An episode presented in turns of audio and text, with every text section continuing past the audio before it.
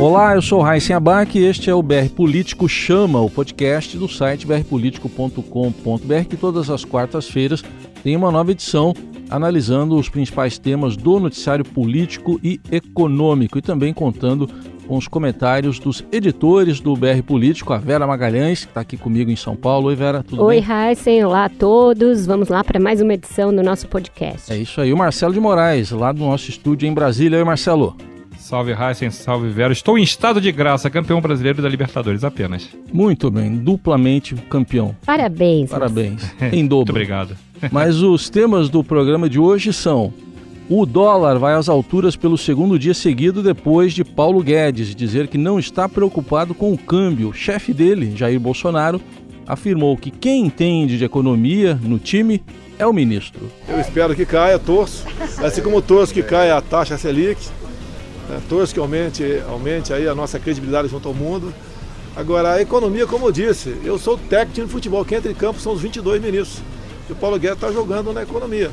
É, se você for analisar na ponta da linha, tem vantagem, prós e contras do dólar, como está agora.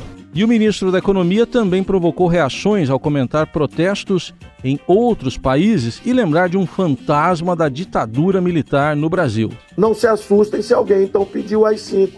Já não aconteceu uma vez? Ou foi diferente? Levando povo para rua para quebrar tudo. Isso é estúpido, é burro, não está à altura da nossa tradição democrática. Nós construímos há 30 anos uma democracia extraordinária. Ela é resiliente, ela resistiu à hiperinflação, duas hiperinflações, a maior recessão da história do Brasil. Então, para que, que nós vamos prestigiar vozes da discórdia? Gente que está fora de tom com o que está acontecendo no Brasil. É um líder importante, tudo bem, mas eu não quero dar esse tipo de resposta é inconcebível. A democracia brasileira jamais admitiria. Mesmo que a esquerda pegue as armas, invada tudo, quebra tudo e derrube a força o Palácio Planalto, jamais apoiaria um AI-5. Isso é inconcebível. Não aceitaria jamais isso. Está satisfeito? Fui claro? A ironia? Isso é uma ironia, ministro? O senhor está nos ironizando, por favor? De forma alguma. Não está acontecendo nada. Está acontecendo que eu estou cansado de escutar, tentar fazer curva para sair do meu objetivo. O meu objetivo é simples: esclarecer você sobre a economia. Se transformar agora no AI-5 não sei o quê. Enquanto isso, as cúpulas do Senado e da Câmara jogam para 2020 a discussão sobre a prisão após condenação em segunda instância.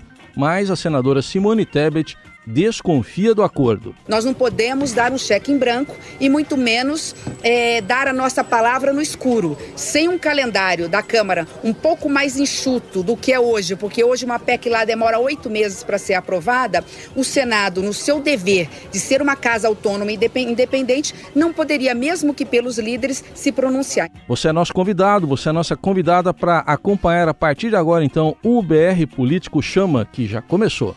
BR Político Chama. O que você não pode perder na política e na economia. Com Vera Magalhães, Marcelo de Moraes e Emanuel Bonfim. Olá, meu nome é Luísa Queiroz e eu sou estagiária do BR Político em São Paulo. E este é o BR Político Chama, nosso podcast que, toda quarta-feira, trata dos bastidores do poder. Para ficar bem informado, assine o BR Político. Aqui você tem acesso a análises e informações exclusivas para compreender as decisões que movem o país. Confira o nosso site www.brpolitico.com.br e conheça nossos planos de assinaturas. BR Político Chama.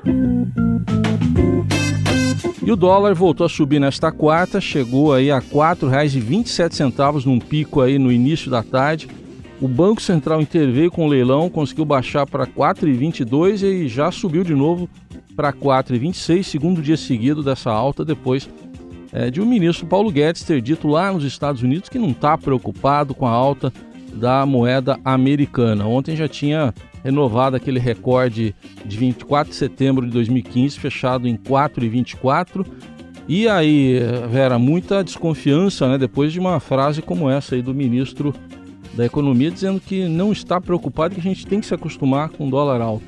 Pois é, ele não deveria ter dito isso, né? Porque é lógico que a moeda vai buscar o valor que ele falar. Se ele falar que ah, não tem, não tem nenhum problema subir, vai subir. O mercado vai tentar buscar o valor mais alto. Então, está acontecendo há dois dias. É claro que não é só a fala do ministro que pressiona a moeda, tem uma série de fatores externos também a contribuir para isso. Tem o fato de que a nossa taxa de juros de fato baixou bastante, que a inflação está baixa, que então a, mo a moeda acaba é, se valorizando, mas é, o ministro não deveria dar esse tipo de declaração, porque a gente sabe que o mercado reage a esses estímulos. Então, foi um dia de uma declaração duplamente infeliz do ministro. Depois a gente vai falar das questões políticas. O pior problema desse câmbio assim tão apreciado é para as exportações. Muito complexo, é muito complicado também para a gente importar. Vai ficando aí uma, uma situação muito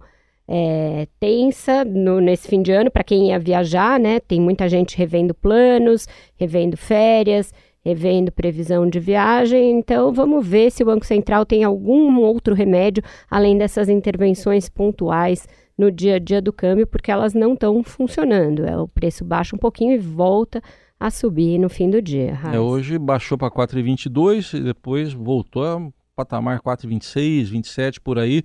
Marcelo, o ministro falou muito? Falou demais, né? E falou numa hora que não precisava. Por exemplo, a gente sabe que tudo que o ministro da, da Economia, o Paulo Guedes, fala, ele, ele é uma, uma referência, a principal referência de economia do governo Bolsonaro, ele é o posto de piranga, quem resolve, quem tem as soluções. A partir do momento que o ministro começa a, a, a falar, e foi uma, As falas foram bem, a gente vai chegar nesse detalhe. falou de tudo e, parecia que não, tava, não era um dia bom para o ministro, porque, olha, foi só fala desastrada. E na questão do dólar, só para complementar o que a Vera falou, a gente tem um, um momento que a economia está ali, né? De olho, vigiando o que está acontecendo. Qualquer é, é, sinal mais trocado que você dê, você disparou um, um negócio que o, o investidor está de olho. Há uma insegurança em relação ao que, qual é a regra do jogo no Brasil. O mega leilão do pré-sal mostrou isso. Os caras lá de fora estão com o pé atrás para ver se investe aqui. Tem um clima pesado na América Latina em, em termos de manifestações. Então, é, não dá para ficar, é, sair tacando fogo no parquinho e achar que está tudo bem. Então, a prova de que a fala dele sobre o dólar foi uma coisa que ficou completamente é, fora do tom foi que, o, o, embora ele dissesse que não preocupa, o presidente do Banco Central foi lá e fez duas intervenções durante o dia para tentar conter a alta. Se não preocupa, deixa, né? Se não tem nada demais, deixa. Deixa chegar em 5 e vamos ver o que, que acontece, né? Só que não é assim que funciona. E hoje já teve como você falou nessa quarta-feira, já teve outra intervenção e muito provavelmente vai ter outra, porque quando o, o, o dólar fechou em, ali em 4,24 na, na terça, você tem, na, na segunda fechou em 4,21, na terça 4,23, hoje tudo indica que na quarta vai fechar alta também, então vai ser assim, vai ser um, um, um teste de nervos para o mercado sentir até onde o, o, governo vai, até onde o governo vai testar a resistência do mercado, do, do governo para ver se vai intervir de novo.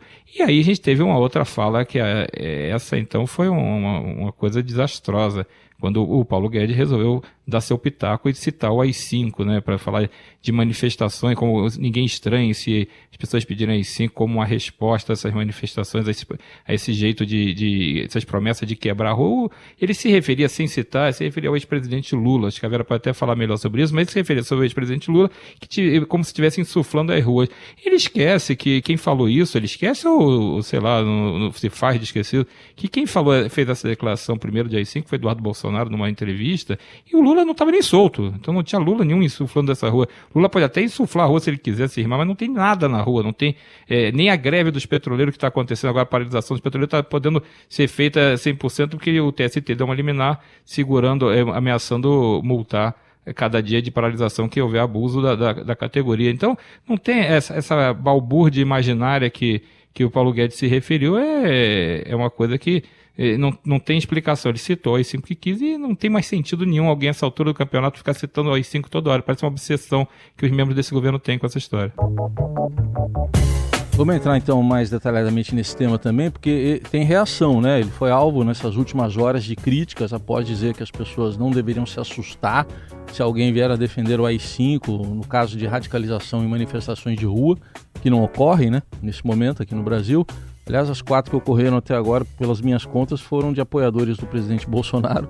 E o presidente do Supremo, Dias Toffoli, reagiu, uh, dizendo que uh, a democracia tem que ser defendida. Também o, mini, o, o presidente da Câmara, Rodrigo Maia, reagiu, dizendo que está se falando de AI-5 como se estivesse dando bom dia, boa tarde, boa noite. E aí, Vera, é um tema que não está posto, ou, ou tá e a gente não está percebendo? Ah, sim, o perigo é que é, a gente vai indo para uma escalada em que se normalize sequer pensar em algo como isso. Vamos lembrar que o filho do Jair Bolsonaro, Eduardo Bolsonaro, falou a respeito disso, que um novo AI-5, e, e aí que tá, não é só citar o AI-5, qualquer um de nós pode citar o AI-5 como uma efeméride histórica de triste lembrança. Outra coisa é falar em novo AI-5.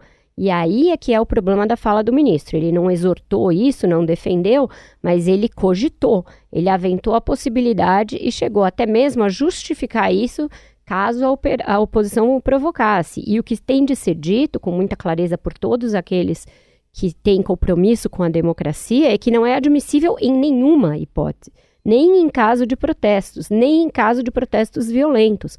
A Constituição tem instrumentos que permitem combater protestos de qualquer natureza. É, então, o problema é ficar plantando essa semente. Eu achei, gostei da expressão que o Marcelo usou, balbúrdia imaginária, porque não tem uma única pessoa na rua. A gente não tem esse caso acontecendo. É, eu tive uma, um debate sobre isso, e aí as pessoas falando: ah, então quer dizer que você defende terrorismo? Que terrorismo? Onde está tendo Onde? terrorismo? Cadê? Avisa para a gente cobrir porque a gente não está vendo. E comunismo, onde tem? É, onde tem comunismo no Brasil? Nem na Rússia tem mais comunismo. Exato. Então você fica. Eu falei com um senador hoje que falou: a nossa preocupação é que se tente inflar uma crise imaginária para justificar a adoção de medidas autoritárias. E aí é que a gente entra no problema. E por isso que não é uma reação excessiva se repudiar a fala do ministro é porque tem todo um conjunto de paranoia sendo criado que para justificar algumas medidas. Por exemplo, o presidente Jair Bolsonaro mandou ao Congresso efetivamente um projeto de lei que prevê excludente de ilicitude para militares que agirem dentro de operações de garantia da lei e da ordem, as chamadas GLO. Ou seja, Alguém que reprimir, por exemplo, uma manifestação dentro de uma GLO com um tiro e matar um manifestante não seria passível de punição. Isso não é também admissível, não é aceitável. Isso é sim licença para matar. Não adianta tergiversar, não adianta justificar, não adianta falar que a gente pode viver algum terrorismo, não adianta você evocar uma um risco imaginário para definir medidas que são muito concretas e que, uma vez aprovadas, podem ser usadas em qualquer circunstância que o presidente achar por bem ou que um governador requisitar. Não é assim. Assim você começa a minar a democracia efetivamente aos poucos. Ô Marcelo, essa visão aqui interessante da Vera de que pode estar em preparação, em gestação, algo para justificar medidas lá na frente. O presidente também quer uma autorização, que ele falou que deve enviar ao Congresso, para usar esse recurso da GLO para retirar, por exemplo, invasores de terras em áreas rurais. Mas é gravíssimo também, né? É, toda esse, esse, isso aí não tinha que ser um, uma coisa que devia ter nem na pauta dele, esse tipo de, de, de, projeto. E não vai, a tendência é que não passe nada disso no Congresso. O Congresso não está, a linha do Congresso, é, além de ter essa repreensão é, pelos termos usados por citar e, e, se inspirar de alguma maneira em valores da ditadura, ou de citar o AI-5, ou de defender um novo AI-5, como a Vera ressaltou bem, que é importante isso, não está se falando só de AI-5, AI-5 você pode falar, não é, é, é, não é querer trazer a memória de volta para usar, quem sabe lá na frente. Isso aí, é, no Congresso não tem o clima. Hoje o Davi Alcolumbre também fez coro a, a, a crítica ao Paulo Guedes por ter falado do AI-5. Então, a GLO vai ser a mesma coisa. A hora que botar para votar isso, se mandar para o Congresso, dificilmente vai prosperar uma coisa dessa. Tem casos que você pode é, tomar atitude. Agora, é, para tirar a questão de invasão de terra, será que realmente é, é isso mesmo que está pensando? Então você tem esse, esse, esse jeitão de, de tomar, começar a montar um arcabouço ali para ter atitudes mais duras, mais radicais. É sempre bom a gente lembrar o, o que isso come, começa de um jeito e a gente não sabe como é que acaba, né? E o AI-5, só para quem não está não, não tá associando o nome à pessoa, o AI-5 ele, ele vai fazer aniversário agora em 13 de dezembro. Está se preparando no Congresso, inclusive, uma, um projeto, de, foi até o deputado Alessandro Molon que apresentou, um projeto para transformar o, o dia 13 de dezembro, que é a data do AI-5, no Dia Nacional da Democracia, justamente para reforçar a importância de se manter, de preservar a democracia, porque o AI-5 faz tudo para acabar com a democracia. O AI-5 é o ato mais duro, o ato institucional mais duro de todos os 17 atos que foram feitos pela ditadura, e ele, ele, ele fecha congresso, ele caça mandatos, ele acaba com a liberdade de imprensa, ele libera praticamente, ele abre a porta do inferno dentro da ditadura, então você pode tudo. Então, é, é não dá para brincar, entendeu? Não dá para você é, é, abrir essa brecha para autoritarismo. Uma coisa é você defender é, questões assim, precisa ampliar a segurança pública, tudo isso pode ser debatido e tudo isso é necessário, mas quando você é, aproveita esse debate para dar aquela, é, aquele cavalo de pau rumo ao autoritarismo, rumo a medidas de, de exceção, ou medidas fortes demais, aí você está indo pelo caminho errado. Bom, Vera, é, também nessa lembrança que está fazendo aí o, o Marcelo, é importante ressaltar que o AI-5 lá de 68, que não é esse aí, é, lá houve uma fratura nas Forças Armadas mesmo, foi o golpe dentro do golpe, né? Hoje a gente não está vendo aparentemente isso nas Forças Armadas. Né? As Forças Armadas não têm interesse em radicalizar, elas também não gostam dessa convocação de operações de garantia de lei da ordem para tudo. Ela, é uma, essa também é uma exceção prevista na Constituição para casos específicos ali de grande é, é, afet, em que tenha sido afetada a ordem social, etc. Então eu não vejo os, o, as Forças Armadas caminhando para nada próximo disso. A gente precisa dar um basta nesses flertes com, com um papinho autoritário, porque a gente sabe que isso aos poucos vai ganhando corações e mentes dos desavisados, dos que não viveram as agruras de uma ditadura, que não sabem que ela, numa hora, pode se voltar contra os seus inimigos imaginários, mas depois de um tempo se volta contra todo o país, e que então acham que, ah, I5 é bom, retoma a ordem, é, esse papel de uh, protestos terroristas também está colando junto esse público mais é, passível de ser convencido, esse das redes sociais. Então, cabe a nós é, fazer uma barreira clara e traçar um limite, uma linha no chão entre o que é democracia e o que não é. E Marcelo, uma das ações aí permitidas pela I5 lá em 68 tem a ver com o discurso que a gente ouve hoje cada vez mais forte de alguns setores bolsonaristas o AI-5, por exemplo, fez uma intervenção no Supremo Tribunal Federal na época. É, que é o, outro do, dos grandes pontos que a, a redes sociais ficam batucando, né? Que é, tem que ter impeachment de Gilmar Mendes, tem que fechar o, o Supremo, tem que é, fazer a CPI lava-toga, todas essas coisas, essa campanha também contra o Supremo é, ajuda também nesse esse caldo de cultura, né? E a gente tem que lembrar, o Supremo, é, os ministros são, não são os melhores possíveis, ou podia ser melhor, isso é outra discussão. Agora, você querer, é, o Supremo decide de uma maneira que você não concorda, você vai lá e fecha o Supremo, o Congresso decide de uma maneira que você não concorda, você vai lá e, e fecha o Congresso. Isso aí é, é o que o AI-5 faz, é o que os atos institucionais fizeram. Eles acabaram com, essa, com, esse, com os que eles chamavam de excessos, né? com que o, o, governo da vez, o general da vez não concordasse. Aí você vai lá e, e, e fecha, é, é, tira as pessoas, troca as pessoas e bota alguém que, que diga amém, que faça o que você bem entende. O que não quer dizer que você não tenha críticas ao Supremo, ao trabalho do Supremo. Tem decisões é, que a gente vê que, que é, são erradas, é, tem, tem exageros, eles legislam muitas vezes e, politicamente. Então, tudo isso, é, vamos lembrar que quem escolhe os, os, membros do Supremo são os presidentes. Então, o próprio Jair Bolsonaro hoje voltou a falar em colocar o, ministro terrivelmente evangélico lá, que ele também vai colocar alguém próximo a ele. Então, a gente tem, tem que haver uma cobrança também aos governantes da, da ocasião para escolher gente que seja. É, o ideal é que no Supremo tenha alguém com saber jurídico e não com alguém que faça política a seu favor. Porque todo presidente chega lá acaba querendo colocar, é, indicar representantes que acabem sendo alinhados politicamente com o seu pensamento. Então foi assim com o Lula, foi assim com o Michel Temer, foi assim com o Fernando Henrique, e foi assim com o Fernando Collor, e por aí foi, porque todo mundo acaba colocando alguém que tem uma proximidade para até para as suas é, questões acabarem é, prevalecendo dentro do, do, do, Supremo, na hora das votações do Supremo. E é isso que é o princípio errado. Talvez fosse a hora de repensar como seria a indicação para o Supremo, como seriam as indicações para as cortes superiores, isso é uma outra discussão. Agora, não dá para falar assim, acaba com o Supremo, impeachment em todo mundo, é, fecha esse negócio, faz CPI. Tem, pode até fazer CPI. Agora, qual é a, a justificativa de fazer CPI? Porque votou a favor de uma coisa, votou contra? E aí a gente vai para aquela discussão só que esbarra é, de novo no autoritarismo. Não faz o que eu quero, então não gosto, então fecha. Muito bem, vamos continuar acompanhando essas repercussões que têm sido até aqui todas elas negativas, tirando a, as milícias sociais, né? Todas elas têm sido negativas para o ministro Paulo Guedes.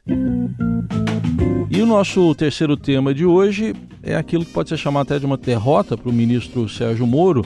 Líderes da Câmara fecharam um acordo, por um lado fecharam acordo para votar, mas por outro vão deixar para o ano que vem a questão envolvendo a possibilidade de prisão após condenação em segunda instância. E sobre esse assunto, para depois a Vera e o Marcelo comentarem, a gente traz direto de Brasília uma reportagem do Gustavo Zucchi. Aqui em Brasília falta ainda muita coisa para ser votada até o início do recesso parlamentar, marcado para o dia 22 de dezembro. Mas nessa semana, as atenções se concentraram sobre uma matéria que só será debatida no ano que vem: a possibilidade de prisão após condenação em segunda instância. Uma ala de senadores, incluída a presidente da CCJ, Simone Tebet, queria votar uma alteração no Código de Processo Penal para tentar restituir a prisão antes do esgotamento dos recursos. Nada feito. Foi decidido que o texto que irá para a frente é a PEC, que está em tramitação na Câmara dos Deputados. O motivo alegado é maior segurança jurídica, evitar que o caso caia de novo nas mãos do Supremo. Eu conversei com o provável relator da PEC na comissão especial, o deputado Fábio Trade, que me explicou que a proposta de emenda constitucional é a saída de consenso entre as duas casas legislativas e reclamou da postura de parte dos senadores. Eu acho descabida e, de certa forma, um tanto quanto deselegante para com a Câmara, uma vez que ela está presumindo que haja um certo interesse em retardar não é, a produção do processo legislativo e isso não tem nenhum sentido e nenhuma consistência. Precisamos tratar a, é, é, essa demanda, não é? Sabendo diferenciar agilidade de pressa. A pressa é a agilidade irresponsável. Já a celeridade, a agilidade, ela não vai ser morosa, mas ela requer um cuidado, porque nós não estamos fazendo uma lei qualquer, nós estamos modificando uma Constituição Federal. E para isso precisa ter um certo escrúpulo técnico é, e, e responsabilidade no sentido de tecnicamente conferir a maior segurança jurídica nessa alteração. A perspectiva, entretanto, é que a solução para a prisão após condenação em segunda instância não seja resolvida tão cedo. A comissão especial deverá ter seus membros indicados ainda neste ano, mas não deve avançar muito, deixando a maior parte dos debates para 2020. Trade adiantou que três pontos devem trazer mais polêmicas entre os deputados. Um deles é a esperança da oposição para derrubar a PEC, ampliação das condenações em segunda instância para as áreas civil, trabalhista e administrativa, o que deve gerar uma onda de lobbies contrários à proposta. Não concordo. Eu entendo que pode ser o texto alterado para o fim de restringir a área criminal. Por exemplo, deixando de lado a questão de se estender o trânsito em julgado na segunda instância nas áreas civil, administrativa, tributária e trabalhista. Não defendo, mas evidentemente isso vai ser discutido. Como vai ser discutido também um aspecto importante. Imagine que o sujeito seja absolvido na primeira instância e o Ministério Público recorra para a segunda instância e ele seja condenado na segunda instância. Ele não vai ter direito a recurso? Porque vai transitar em julgado. Me parece que a Corte Interamericana de Direitos Humanos, ela já condenou a Argentina por conta de uma particularidade semelhante a esta. Além da extensão e do duplo grau de jurisdição quando condenado em primeira instância, também será debatido no texto se vai-se ou não exigir que o juízo de admissibilidade de recursos no STJ ou no STF seja ou não uma exigência para execução imediata da pena, o ano de 2020 já tem sua própria polêmica para o primeiro semestre. Um abraço e até a próxima. É, o Gustavo Zucchi, direto de Brasília, atualizando as informações sobre as discussões em relação à segunda instância. Ô Vera, foi escolhido o caminho mais longo, porque tinha um mais curto que era pelo Senado, né? É, a possibilidade de mudar só o Código de Processo Penal, mas é, houve um entendimento entre Câmara e Senado de que era mais seguro mexer na Constituição, e aí não mexer pelo artigo 5 porque poderia, de novo, dar uma confusão por é, muita gente achar que se trata de cláusula pétrea, mas sim em outros dispositivos da Constituição para aí sim colocar a possibilidade de que os recursos extraordinário e especial ganhem outra natureza e não interfiram mais no momento do trânsito em julgado. Quanto a esse bode na sala que você tenta colocar, né, para atrair é, mais apoio é, contra a mudança do, do trânsito final em julgado, falando, ah, também vai antecipar as condenações trabalhistas, tributárias e cíveis, que seja. A gente tem um sistema tão é, é, recursal, tão infinito, que as multas, as, é, as condenações nessas áreas também nunca são executadas. Então, eu acho que ganharia celeridade a justiça em todas as áreas se isso fosse trazido para antes. Então, não vejo problema nenhum quanto a isso. É uma tentativa de, de atrair setores aí da economia e fazer com que eles entrem no lobby contrário à mudança para condenação após segunda instância. Esses que falam, ah, vamos prender os corruptos, quando chegasse na sua vez de pagar ali indenizações trabalhistas ou multas tributárias pensariam duas vezes. Eu acho isso um tipo de lobby que aposta no cinismo, no cinismo da sociedade e na, é, na contradição, na demagogia. Eu acho que o mais salutar para o Brasil como um todo, para que a justiça começasse a ser efetiva no Brasil, é que tudo fosse trazido para antes, que a justiça efetivamente fosse feita e alcançasse todo mundo. Marcelo, agora ficando para o ano que vem, se realmente ficar para a segunda, a discussão sobre segunda instância para o ano que vem, ano, ano eleitoral, será que pode diminuir o tal do clamor popular também? Enfim, como é que você avalia? É, a gente sabe que tem uma corrida contra o tempo, né? Que o, os parlamentares eles vão cuidar é, a partir mais ou menos ali do meio do ano já todo mundo com, o seu bloquinho na rua e cuidando de, de campanha. Se não for candidato a prefeito, e muitos deles serão, eles serão, certamente participarão efetivamente da candidatura dos seus aliados. Então a gente sabe que o calendário eleitoral do ano que vem é curto. Essa não é uma matéria muito simples. A gente está falando de uma mudança constitucional se for prevalecer a tese da PEC, que é o que parece que vai prevalecer mesmo. Então, você tem uma comissão especial montada na Câmara, mas a gente já está no finalzinho de novembro. A gente tem menos de um, de um mês pela frente para se votar tudo. Então está na cara que é 2020, é, essa, essa proposta, a não ser que tenha uma loucura, uma reviravolta, vai ficar para 2020. Como vão ficar para 2020 aquelas PECs também que o governo é, mandou, que o ministro da Economia, Paulo Guedes, enviou também, a PEC do Pacto Federativo, do fundo é, dos fundos, a PEC emergencial, elas vão ser até começar a ser analisadas, os relatórios ser apresentados na Comissão de Constituição e Justiça no Senado, mas não dá tempo de votar. Então a gente sabe que tudo isso, quanto mais você colocar propostas é, complexas, é, para você discutir num, num, ao mesmo tempo, tudo vai ficando mais complicado. Você tem uma agenda é, que não é uma agenda simples para você administrar. Além de todos esses projetos que eu falei, você ainda tem a reforma administrativa, que em tese vai ser é, discutida em algum momento, o Rodrigo vai falar muito dela. A reforma tributária, idem, vai ter, em algum momento vai ter que discutir. Tem muita proposta grande, muita coisa que, que reúne discussões complexas, para você achar que vai fazer da noite para o dia. E com o calendário eleitoral apertando, você começa a ter uma, uma dificuldade maior para acertar é, essas votações. Então, eu acho que o Congresso está correndo o risco de empurrar isso tudo para frente com a barriga, principalmente essa da segunda instância, que eu, a gente nota que tem muita gente que não quer votar por, é, porque é parte interessada, não quer, quer mais é que, tenha, que a condenação seja na nona instância, né? então não quer, não quer condenação nenhuma. Então, é, é difícil você imaginar um futuro rápido para essa votação. E algumas votações dessas que eu citei são importantes, então você não, não dá para você também é, despriorizar a, as outras propostas, a reforma tributária, a reforma administrativa, porque o país tem que ter uma agenda de economia, uma agenda de crescimento que precisa ser tomada. Vamos lembrar que essa questão que a gente estava falando do dólar, que aumentou, todo essa, esse problema, esse reflexo na economia,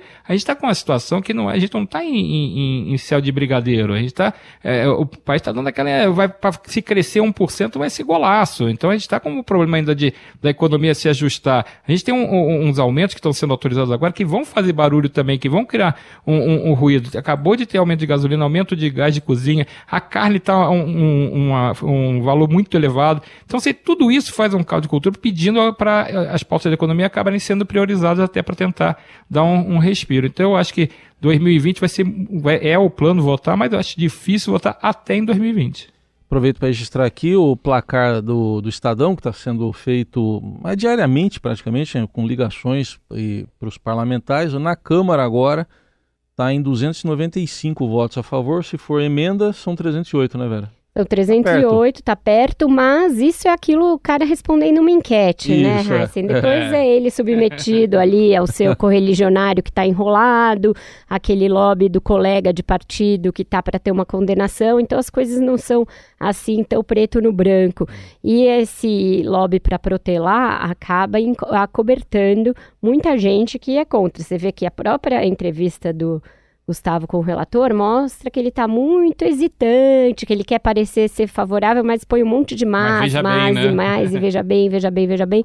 Então, essa, essa situação, essa não é uma questão simples de, de tramitar, não. A gente ainda vai ver muita brasa encoberta, que era como a minha avó gostava de citar as pessoas que fingem ser uma coisa, mas são outra. É, vai ter que ver o alcance também, né? Se é que vão fazer alguma dosagem nisso aí, né, Marcelo? A partir de quando que vai valer? Se é que vai valer. É, tem isso também. Então, assim, não é só a questão de, de votar a, a autorizar a condenação, a prisão após condenação em circunstância. Tem que ver vale quando, vale como, vale para cá, vale para lá. Então, tem essa, essa, essa- esse grau de extensão da, da discussão. E pode ter também, durante essa discussão, alterações na proposta. Não tem, não, não, não é obrigado a votar exatamente isso. Você pode fazer, é, é, ganhar uma tese que mude até essa interpretação. De repente não passa a segunda instância e bota-se outra, outra interpretação. Então, é uma discussão muito complexa e, e como a Vera lembrou bem, a gente vê, eh, conversando no Congresso, a gente sente isso. Os parlamentares não estão, eh, tirando a, a bancada lavajatista, que é um pouco mais eh, exacerbada nessa discussão, não tem um conforto dos parlamentares tratando desse assunto. Todo mundo fica meio ali, é, não, é importante votar sim, mas deixa eu lá cuidar de outra coisa agora, né? Então não é, é aquela coisa, quero Deixei muito, mas amanhã. fogo, né? É isso.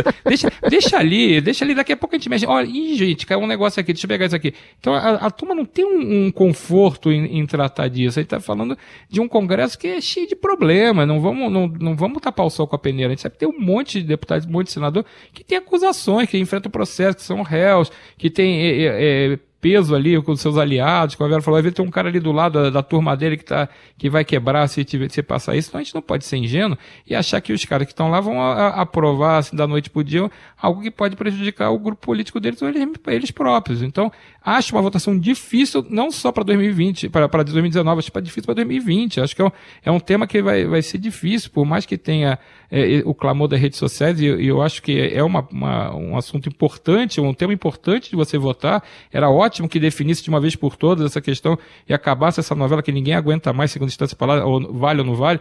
Era ótimo se definisse, mas eu acho que é uma matéria, conhecendo o Congresso que a gente tem, acho difícil a beça de aprovar.